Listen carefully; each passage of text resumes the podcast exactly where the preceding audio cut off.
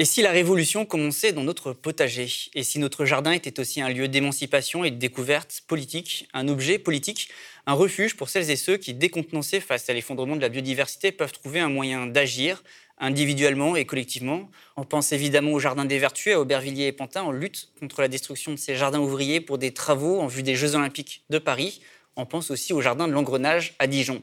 Le potager, le jardin, bah, c'est un lieu d'expérimentation écologique, un lieu d'émerveillement, un lieu où l'on peut semer la révolution, pour prendre la formule de notre invité, Béné, avec qui on va discuter de la révolution du potager. La révolution du potager, manuel d'écologie individuelle et collective, c'est le titre de votre livre. Béné, bonjour. Bonjour Rémi Kenzo. Alors Béné, vous êtes une militante écologiste, féministe et libertaire bretonne très active sur les réseaux sociaux. J'ai envie de dire que vous êtes un petit peu une influenceuse de l'écologie. Personnellement, euh, c'est sur Twitter et Instagram que euh, je vous ai découvert.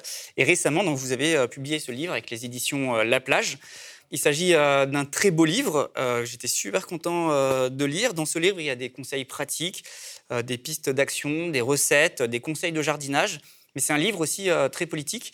Et à chaque page, vous faites le lien entre le potager, le jardin, les fruits et les légumes, l'écologie et la politique. Vous allez bien, Béné? Oui, ça va, je vous remercie. Merci de poser la question. Alors, avoir euh, son potager, c'est important? Euh, c'est important pour moi en tout cas. Euh, et je pense que ça devrait être important pour le plus grand monde possible, puisque ça permet de se réapproprier son alimentation, de se réapproprier des méthodes de, culture qui sont parfois oubliées. Donc oui, je pense que c'est important de cultiver, peu importe l'espace à sa disposition. Vous parlez de culture politique du potager.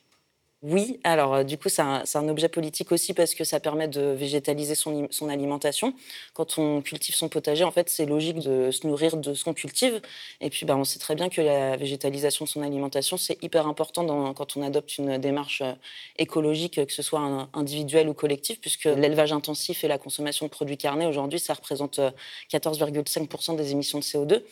Donc en fait, euh, moi dans ce livre, j'ai essayé de montrer que bah, on pouvait saisir du potager à échelle individuelle et collective pour se réapproprier euh, l'émancipation euh, individuelle et collective et en faire un objet politique qui n'est pas forcément visible aujourd'hui en fait. Mmh, parce que l'idée, c'est aussi de se poser la question qu'est-ce qu'on peut faire à notre échelle? Et le potager, c'est pas forcément la réponse, mais c'est un début de réponse. Oui, tout à fait.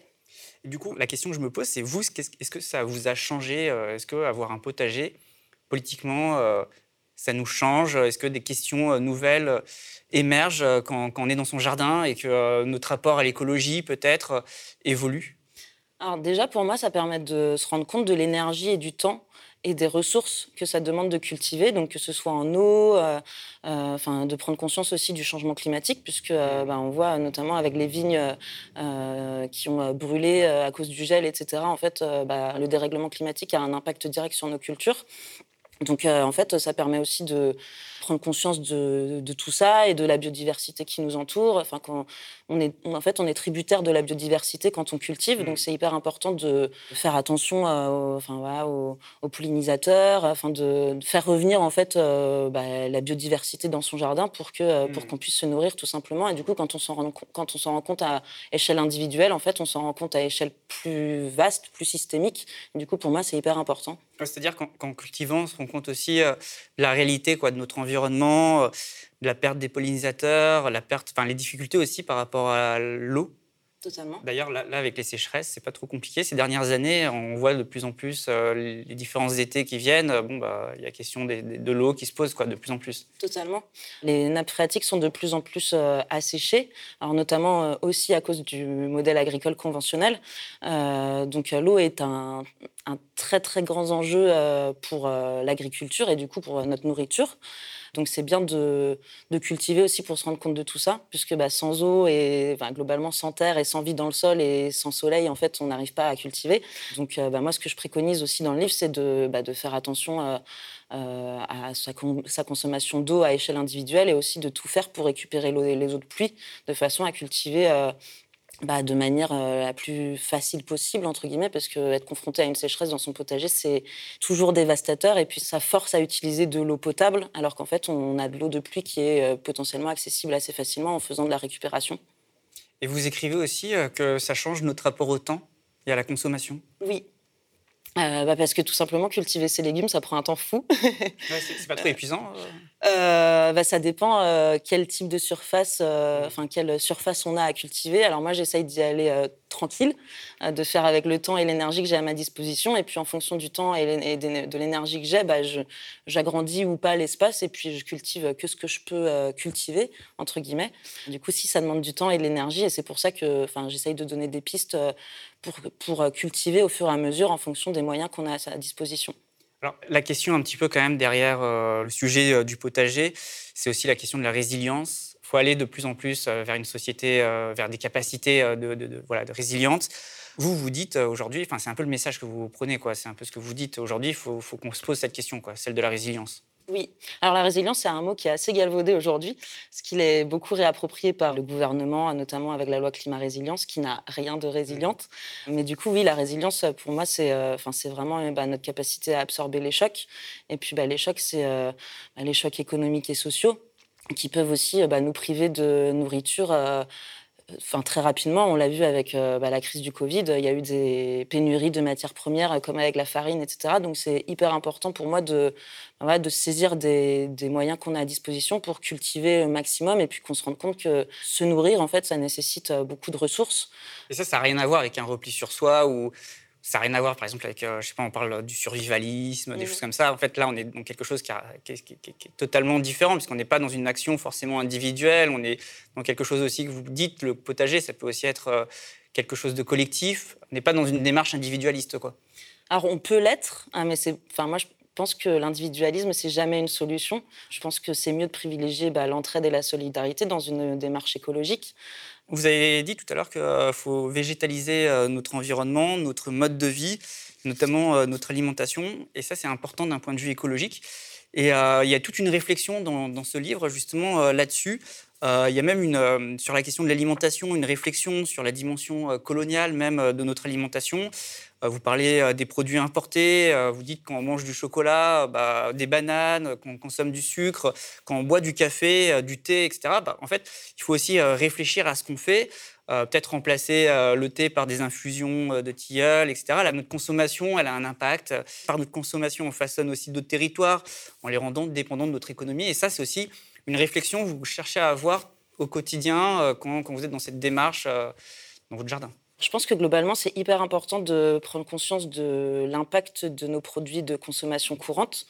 Et euh, on a tendance à pas se rendre compte en fait de, cet impact-là quand on achète euh, des bananes ou du chocolat au supermarché. Euh, on se rend pas compte de l'impact que ça a sur bah, les terres agricoles à l'autre bout du monde et puis que ça nécessite aussi un, transport, enfin des moyens de transport conséquents qui sont polluants.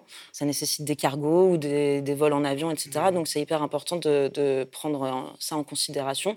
Et puis bah, la végétalisation, c'est aussi un moyen bah, d'émancipation et puis de résilience alimentaire puisqu'on peut, on peut se nourrir euh, euh, facilement de protéines euh, végétales. On n'a plus aujourd'hui besoin de, protéines forcément animales pour se nourrir, donc c'est hyper important de, prendre ça en compte. Vous questionnez la notion de privilège dans l'écologie. Vous dites, par exemple, enfin, je reprends ce, que vous, ce que vous écrivez, que notre alimentation, elle conditionne aussi notre domination sur d'autres populations, que c'est notre alimentation qui a transformé une partie du monde en plantation et notamment en monoculture. Est-ce que cette réflexion, elle est vraiment présente aujourd'hui euh, dans le milieu écologiste que vous connaissez, que vous fréquentez, euh, dans lequel vous militez? Alors, je ne pense pas qu'elle soit hyper, hyper présente. Ça évolue, beaucoup sur la question. Après, je pense que la question des privilèges, euh, ça dérange beaucoup de monde aussi parce que c'est jamais confortable de les remettre en question. Par contre, je pense qu'elle est vraiment euh, primordiale dans l'écologie, savoir d'où on part et puis bah, de quels privilèges on bénéficie. Enfin, typiquement, moi, je suis une femme blanche euh, privilégiée, même si je suis une femme et que bah, je subis des, rapports, des rapports de domination vis-à-vis des violences patriarcales notamment. Je pense que c'est hyper important de savoir d'où on part et puis bah, d'écouter ceux qui souffrent ou qui sont les plus victimes de, bah, des dominations comme le sexisme, euh, enfin voilà, le racisme, le validisme, euh, les violences de genre, etc., de façon à bah, se remettre à sa place et puis à partager au maximum ses privilèges de façon à être le plus inclusif et, le plus juste et équitable possible vis-à-vis des autres tout simplement. Mmh. Ça, signifie que quand on consomme, en fait, il faut aussi qu'on soit capable de, euh, de, se poser la question de ce qu'on consomme et enfin de se dire que par exemple, je sais pas, on mange un avocat, bah, cet avocat, peut-être qu'il a financé des cartels outre-Atlantique euh, ou euh, quand on mange du chocolat ou qu'on boit du café qui a un impact et qu'en fait c'est aussi le reflet de notre privilège ici Oui, totalement. En fait, bah, on est habitué à, à consommer euh, au supermarché et à pas se rendre compte du tout des ressources que ça demande. Et puis, bah, comme je le disais tout à l'heure, de, l'impact écologique et social que ça peut avoir. Euh, quand on mange des noix de cajou euh, pour l'apéritif, on se rend pas compte qu'en fait, bah, à l'autre bout du monde, il y a des femmes qui les épluchent et puis que ça leur acidifie les mains et que bah, après, elles ont des handicaps, par exemple. Euh, quand, on, quand on mange du chocolat, on ne se rend pas compte que ça profite à des pratiques euh, néo-esclavagistes, euh, qu'il y a des enfants qui travaillent pour, pour extraire le cacao. Quand on mange des bananes, on ne se rend pas compte que ça que ça profite aussi à une industrie euh, néocoloniale qui a permis de polluer 97% bah, des terres aux Antilles avec du chlordécone. Donc je pense que c'est hyper important de prendre mmh. conscience de tout ça et puis euh, bah, d'essayer euh, à échelle individuelle de se détacher de tout ça au maximum. Enfin voilà, même si on va pas s'auto-flageller dès qu'on mange un avocat ou un carré de chocolat, c'est pas l'idée, mmh. mais juste de prendre conscience et puis d'essayer de faire au mieux avec cette prise de conscience là. Je pense que c'est déjà mmh. bien. Et du coup, ça veut dire aussi que cultiver, euh, avoir son, euh, enfin essayer de végétaliser son environnement, essayer d'être résilient, ben, en fait, c'est justement essayer un petit peu de s'extirper euh, de ça. Oui, totalement. En fait, ça permet déjà de, de s'extraire pardon, de, des rapports euh, marchands, puisque mmh. bah, cultiver sa nourriture soi-même, euh, bah, ça coûte beaucoup moins cher que de l'acheter bah, toute faite de manière industrielle. Et puis, bah, ça permet aussi de s'extraire d'éventuels rapports de domination, que ce soit bah, l'exploitation animale ou enfin, voilà, le, sexisme, quand ce sont des mmh. femmes qui, qui cultivent le thé, ou, ou même l'adultisme, ou quand c'est des enfants qui vont extraire le cacao. Enfin, voilà, ça, en fait, enfin, cette résilience, elle passe aussi par tout ça. Hmm. Vous dites faut pas non plus chercher à être parfait, c'est difficile de l'être. Ce n'est pas une écologie culpabilisatrice. Quoi. On n'est pas là dans une démarche non plus qui vise à, désigner euh, des coupables parmi les, les, gens qui ne sont pas parmi les plus riches, quoi, ou euh, qui ne sont pas les responsables euh, structurels, on va dire. Il s'agit juste de participer à un changement à notre échelle. Et vous commencez d'ailleurs le livre en disant que vous-même, vous n'êtes pas parfaite. Non, je ne le suis pas, et je crois que personne ne l'est. Euh, après, j'ai pas toujours, euh, enfin, comme je l'explique dans le livre, enfin, l'idée de mon livre, c'est aussi d'expliquer mon cheminement pour qu'éventuellement certaines personnes s'y retrouvent.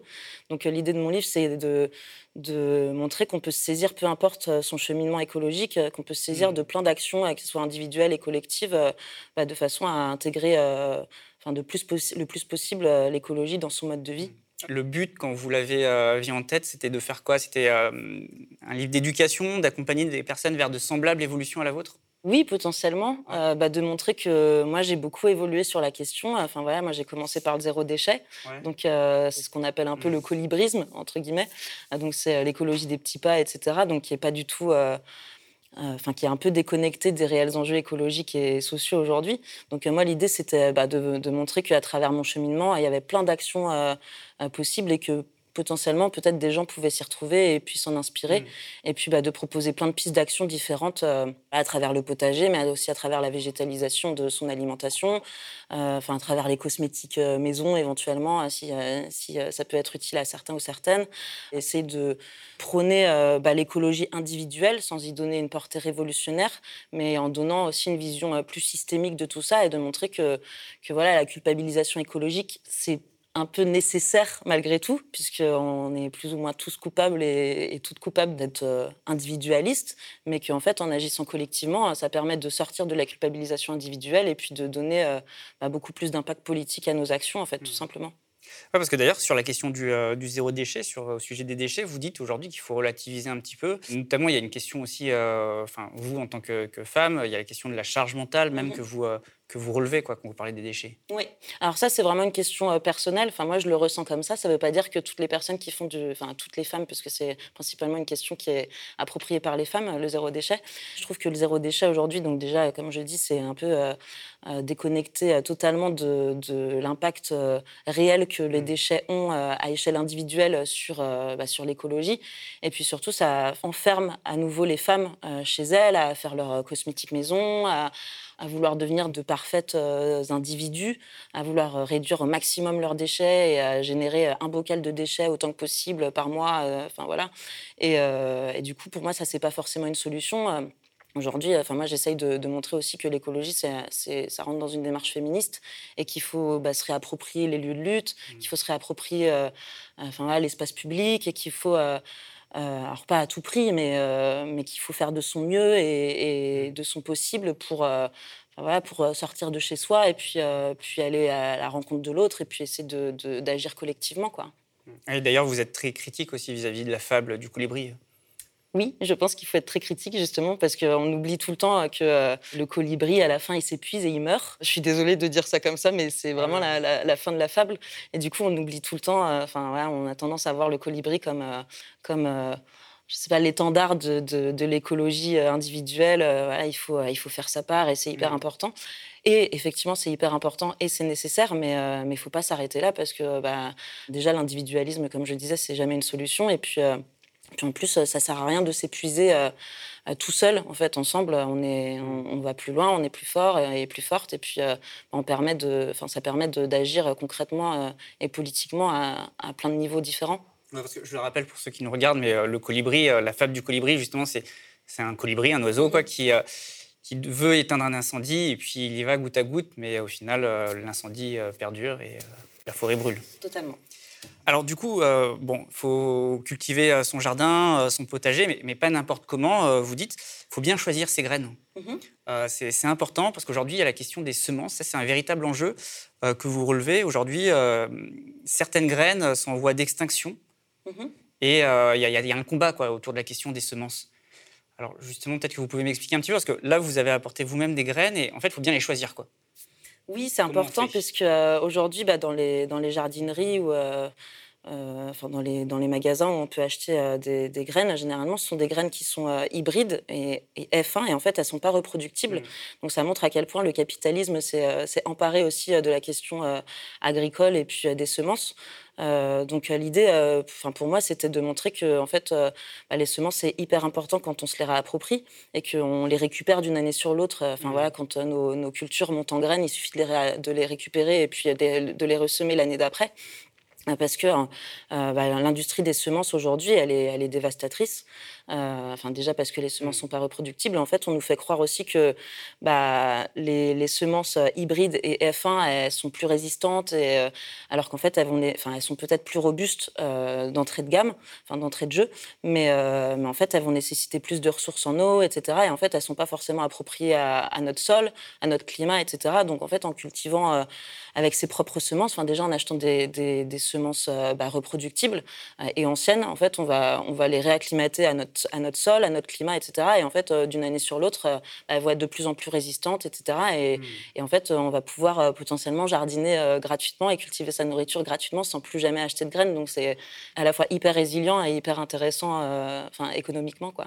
Parce que c'est un véritable enjeu, hein, ça quand même. C'est difficile aujourd'hui de trouver des graines qui ne sont pas F1 alors, pas forcément. Euh, dans les jardineries, par exemple, il y, a les, graines de la ferme de Sainte-Marthe euh, qui existent, qui sont trouvables assez facilement. Mais il existe des semenciers à échelle locale. Et potentiellement, c'est ces semences qui vont être les plus adaptées à votre sol et à votre climat, euh, et, qui vont être les plus résilientes et les plus robustes par rapport aux, cultures que vous voudrez hmm. bah, faire développer chez vous. Et du coup, c'est possible de nous montrer. Donc ça, ces graines, euh, c'est des graines qui viennent de. Euh, c'est des graines qui viennent de chez Biogerm. Donc c'est un semencier euh, donc non hybride F1. donc c'est des graines de bourrache, qui est une super fleur hyper jolie et mellifère et on peut tout manger dessus. Donc c'est hyper cool. Et puis là, bah, du coup, j'ai ramené. Alors je peux vous montrer. Ça, c'est des petites graines de de coriandre que j'ai récupéré sur mes plants l'année dernière. Donc après, bah, en fait, il suffit, il suffit de gratter euh, quand ça monte en graines. Après la floraison, on récupère les graines, on les laisse sécher et puis on peut les réutiliser l'année d'après. Et euh, bah, là, c'est pareil, c'est des graines de haricots. Alors, il y a haricots aram et puis haricots nains. Et c'est pareil, en fait, il suffit de récupérer, euh, enfin, de garder quelques haricots qui vont sécher quand ils sont encore sur pied. On récupère les graines, on les laisse sécher, on peut les, réutiliser l'année d'après. Et malheureusement, c'est une pratique qui est bah, trop méconnu à mon sens et qui pourtant permet de, enfin voilà, de, de, jardiner gratuitement et puis de bénéficier de graines qui sont hyper euh, résilientes et, et ancrées dans, bah, dans, le territoire et dans le terroir euh, du sol quoi, et nos, nos écosystèmes globalement. Et ça, c'est le mieux d'avoir ses propres graines. Vous, vous en avez beaucoup. Enfin, vous arrivez à. Alors, je les ai pas pour toutes, hein, et puis ça demande quand même pas mal de temps et d'énergie pour le faire. Donc, euh, moi, j'essaye de le faire dès que je le peux. Mais c'est l'idéal, ouais.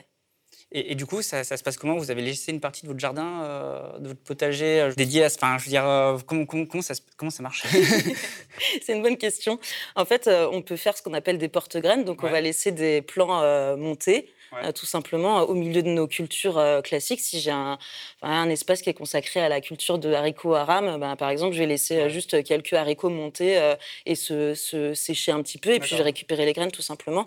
Pareil pour la coriandre, en fait, si on n'a pas tout utilisé, ben, on va laisser quelques, quelques pieds monter en graines, on récupère les graines, et en fait, c'est aussi simple que ça c'est incroyable quand même. C'est quand même révélateur de quelque chose aussi que aujourd'hui, quand on va dans, une boutique euh, de, jardinage, euh, il y a ces, graines F1 et que finalement, voilà, je pense que la plupart des gens ne sont pas au courant de quoi il s'agit et qu'on puisse se retrouver avec des graines euh, qui voilà qui sont pas reproductibles. Et ça, ça je veux dire, c'est quand même révélateur de notre façon de façonner le monde, de notre façon de voir aussi le jardin à travers un, un prisme marchand. Oui, totalement. C'est vraiment que le capitalisme a récupéré mmh. aussi les, les questions agricoles.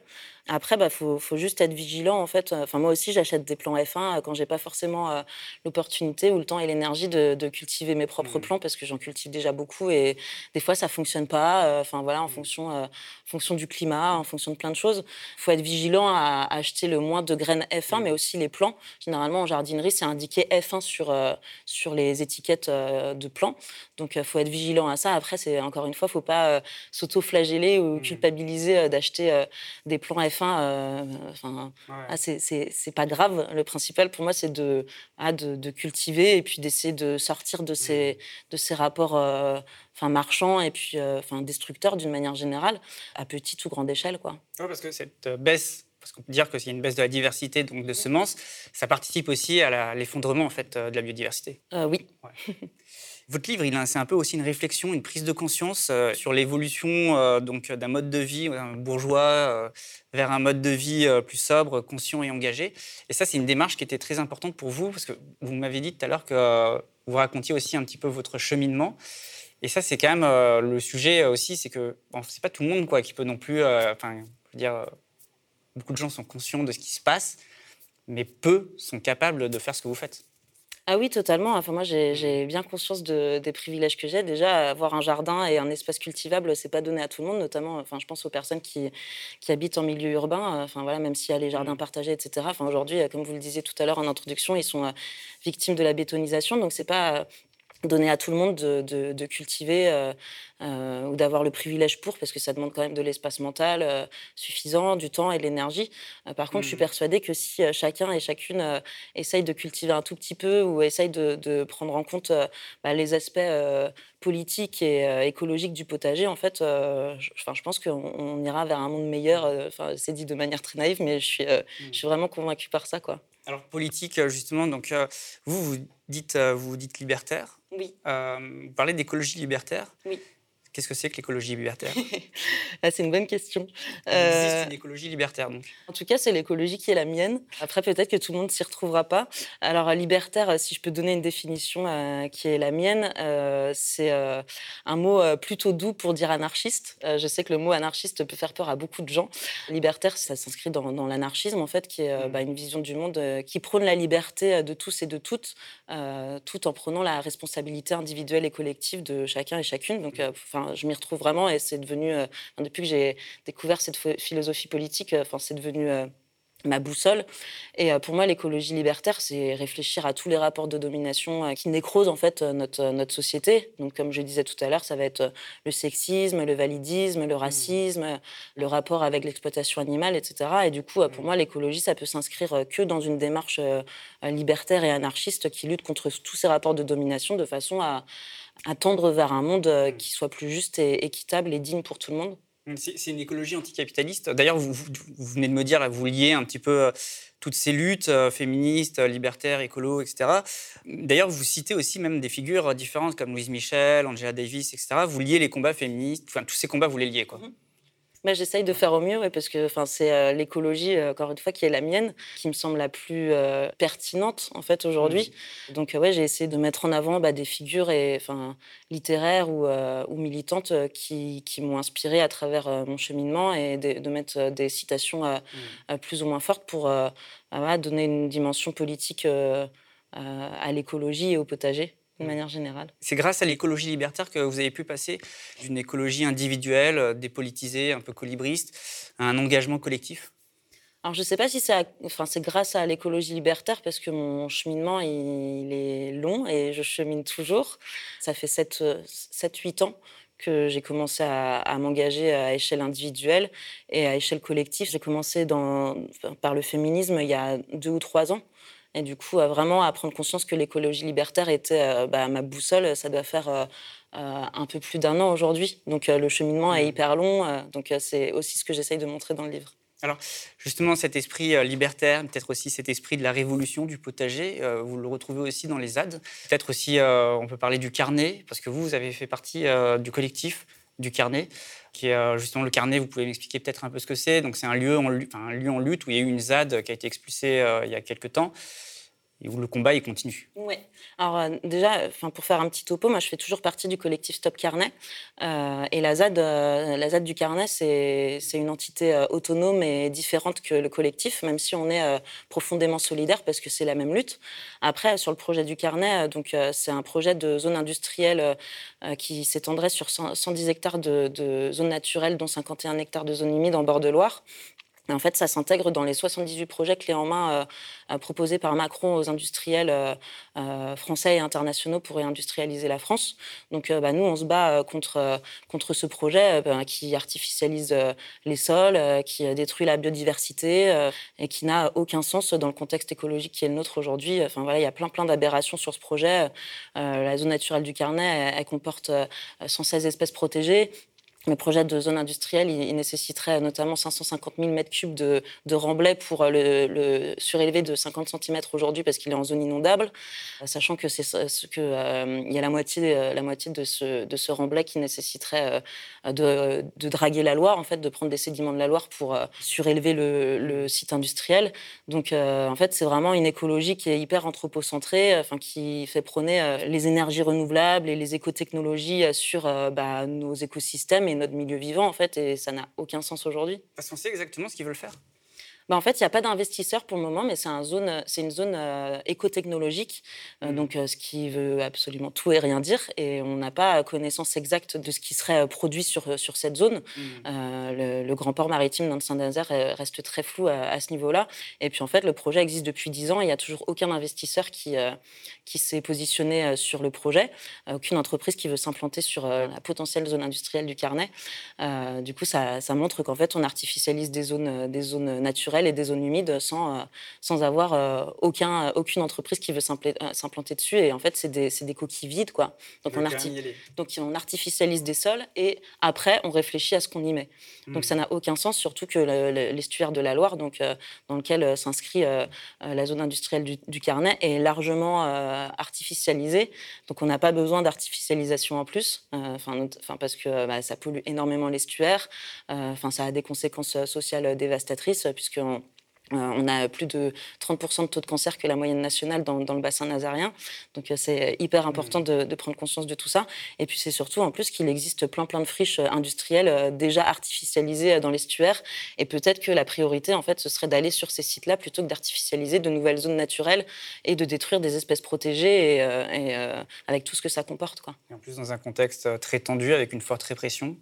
Oui, la lutte du carnet est vraiment euh, un, terrain, euh, enfin on a l'impression que c'est un terrain d'expérimentation de, mmh. du dispositif répressif euh, policier aujourd'hui et, qui s'exprime de manière très très forte envers les militants écologistes, qui, militants et militantes écologistes, qui, alors qu'en fait le militantisme écologique n'a jamais été autant nécessaire vu l'urgence à laquelle on est confronté aujourd'hui. Mais justement, nous, on était venus en reportage en 2020, au début de la ZAD, je crois que c'était en septembre ou octobre, et on avait constaté déjà à l'époque une forte présence policière. Quoi notamment de la gendarmerie. Euh, c'est vrai que c'est un truc qu'on avait noté. Mais euh, justement, euh, on peut parler de cette répression ici, nous en tout cas, à Paris, de façon générale. Vous avez l'impression aussi que loin de Paris, peut-être là où vous êtes, ça, intéresse moins, on peut réprimer plus facilement. Enfin, ça n'intéresse personne, notamment ce qui se passe en Bretagne, parce qu'il y a un contexte très tendu quand même chez vous. Il y, a ce qui se passe au Carnet, mais il se passe aussi des choses incroyable, euh, pas très loin non plus quoi, du carnet. Euh, il y a beaucoup de choses quoi, qui sont assez euh, étonnantes. oui, alors déjà en Bretagne, Il y a une lutte contre l'agro-industrie qui est très très mmh. réprimée et très surveillée par la police, notamment avec les cellules Déméter, qui a été créée par, euh, mmh. enfin, sur la demande de la FNSEA, donc qui est le syndicat agricole majoritaire. Donc en fait, ça annihile, enfin, ça, ça, ils tentent d'intimider toutes les, toutes les mmh. personnes qui lutteraient contre, contre le modèle agro-industriel qui, qui génère les algues vertes, qui, euh, qui prône les élevages intensifs, euh, qui eux-mêmes génèrent les algues vertes. Euh, donc ouais, on est dans un contexte euh, très très euh, très très répressif. Après, au carnet, je pense que ça s'inscrit dans, une, dans, un, contexte répressif, notamment dans le pays de Ray, qui est très très important. Enfin, il y a eu aussi une lutte contre un surf park artificiel qui était, qui, était un projet de, de surf park donc artificiel à 10 km de la mer, donc ça n'a absolument mmh. aucun sens. Donc les militants, ont été, militants et militantes ont été aussi fortement réprimés. Donc euh, oui, on est, vraiment dans une zone euh, militante très euh, surveillée et très, très réprimée d'une manière générale. Et après, pour répondre à votre question sur, sur bah, le manque de visibilité des luttes vis-à-vis de, enfin, à échelle nationale Hein, ou vis-à-vis de Paris, euh, je pense que c'est parce que euh, bah, tout simplement, il y a beaucoup de médias qui sont centralisés à Paris et qui ne s'emparent pas mmh. forcément de, des, luttes euh, rurales. Et puis après, bah, globalement, j'ai l'impression que les luttes rurales n'intéressent pas grand monde. Donc on a l'impression que voilà, les, luttes rurales n'existent pas ou que enfin, voilà, ça compte pas, alors qu'en fait, lutter contre l'artificialisation des sols ou lutter contre le modèle agro-industriel, ça concerne tout le monde, évidemment. Mmh. Bon, vous, vous êtes euh, une militante euh, écologiste, libertaire, vous subissez la, répression, mais quand même, vous avez beaucoup d'espoir. Vous dites que vous avez quand même beaucoup d'espoir. Ce livre, c'est aussi un livre euh, d'espoir. Et le mot de la fin, justement, là-dessus, votre lutte, justement, c'est des luttes d'espoir. Vous, vous, prenez quand même des choses, un avenir différent, un avenir meilleur. Mais vous dites aussi, l'écologie, elle doit inclure différentes questions, et notamment, elle doit inclure la lutte des classes. Une écologie euh, sans lutte des classes, c'est pas de l'écologie en fait, ça va être de l'écologie euh, bourgeoise entre guillemets, et ça va favoriser le repli sur soi, l'autonomie individuelle, alors qu'en fait, euh, bah, ce qu'il faut prôner, c'est l'autonomie collective, que ce soit à échelle agricole, mais à échelle politique. Donc ouais, c'est hyper important de, prendre conscience de tout ça. Après, sur votre réflexion sur l'espoir, alors moi je suis j'ai de l'espoir quand je suis euh, entourée de mon cercle militant euh, parce que je me sens en raccord et en phase et en cohérence et je pense que c'est hyper important. Après, moi, je suis pas forcément euh, très optimiste par rapport au combat écologiste parce que bah, effectivement toutes les luttes sont réprimées euh, de manière très très sévère et il y a des personnes qui sont en prison pour euh, avoir euh, lutté ou même qui sont mortes, hein, enfin, notamment Rémi Fraisse par exemple. du coup je suis pas forcément très optimiste par rapport à ça. Moi je me considère plus comme j'explique dans le livre du, pessimisme combatif. Donc je me dis que même en étant pessimiste en fait on n'a pas, enfin voilà il faut pas éviter de se replier sur soi et il faut, favoriser l'entraide et la solidarité. Et puis surtout bah, combattre euh, ensemble mmh. bah, tout, ce que, tout ce qui détruit nos écosystèmes et ce qui détruit bah, tout, les humains et humaines et puis les, mmh. les non-humains. quoi.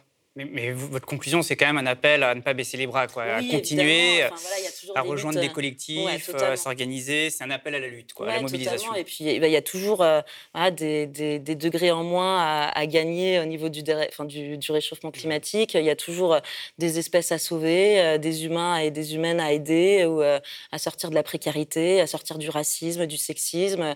Il y a toujours des luttes victorieuses à mener. Et puis, bah, moi, à l'échelle individuelle et collective, par exemple, exemple, au sein de, Stop Carnet, on, voit qu'en un an, on a, on a et, grâce aussi à la ZAD du Carnet, enfin, qui a su euh, occuper euh, le lieu euh, et lui donner une, un, impact, un impact médiatique considérable, en fait, on, voit que, que ce qu'on fait à échelle collective, ça peut avoir un, gros impact politique et puis bah, bénéficier de, de, de, soupapes, en fait, que ce soit militante, enfin, gagner des espaces de liberté et puis bah, surtout enfin, donner un éclairage médiatique à des luttes qui sont hyper importantes. Quoi. Merci Béné. Merci à vous. Alors je le rappelle, vous avez écrit euh, La révolution du potager, un livre que je recommande euh, vivement à celles et ceux euh, qui s'intéressent à l'écologie, à la lutte des classes et au potager.